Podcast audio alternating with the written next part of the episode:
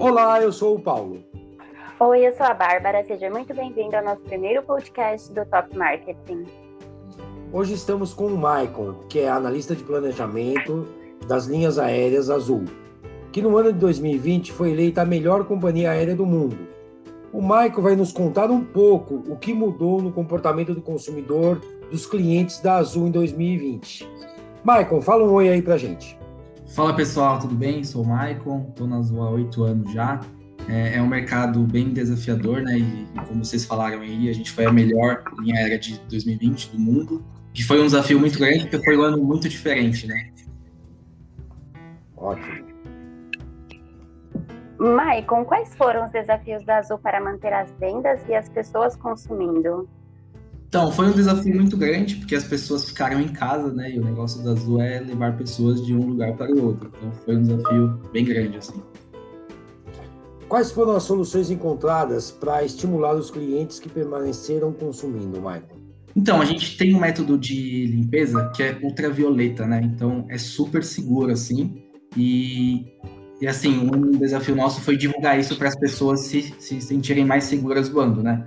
É algo que talvez nem todos saibam, mas é, tem um método lá, ultravioleta, que com certeza você vai estar mais seguro a bordo do que em qualquer outro lugar, assim, porque ele, ele vai meio que, ele limpa o ar, sabe, de forma rápida. Então a gente divulgou muito isso.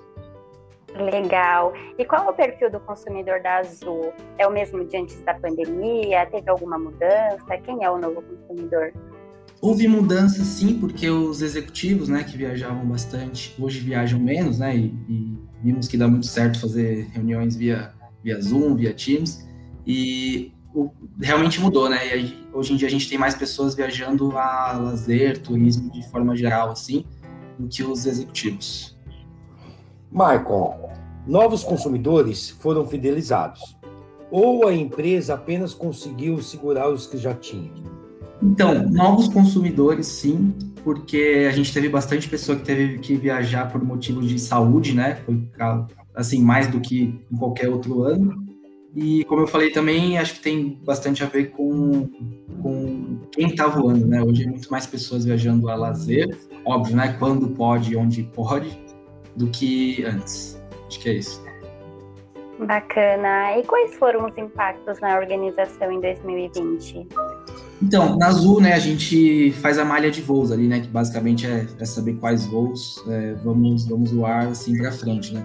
Esse planejamento, ele era mais de longo prazo. Falando de longo prazo, então a gente fazia a malha de dois, três meses para frente.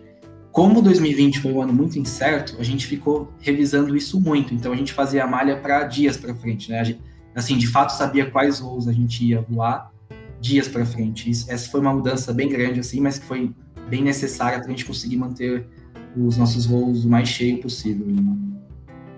Isso coincide, coincide com a Azul conseguir se reinventar em 2020 para manter a competitividade? Sim, a gente se reinventou de fato, né? A gente teve uma eficiência muito boa aí, os nossos índices de satisfação também foram muito bons. É, esses foram os maiores motivos de a gente ter sido a melhor companhia de 2020. Muito legal. Agradecemos a sua participação, Michael. Foi um prazer falar com você. Então é isso, galera. Até o próximo episódio do Top Marketing. Falou!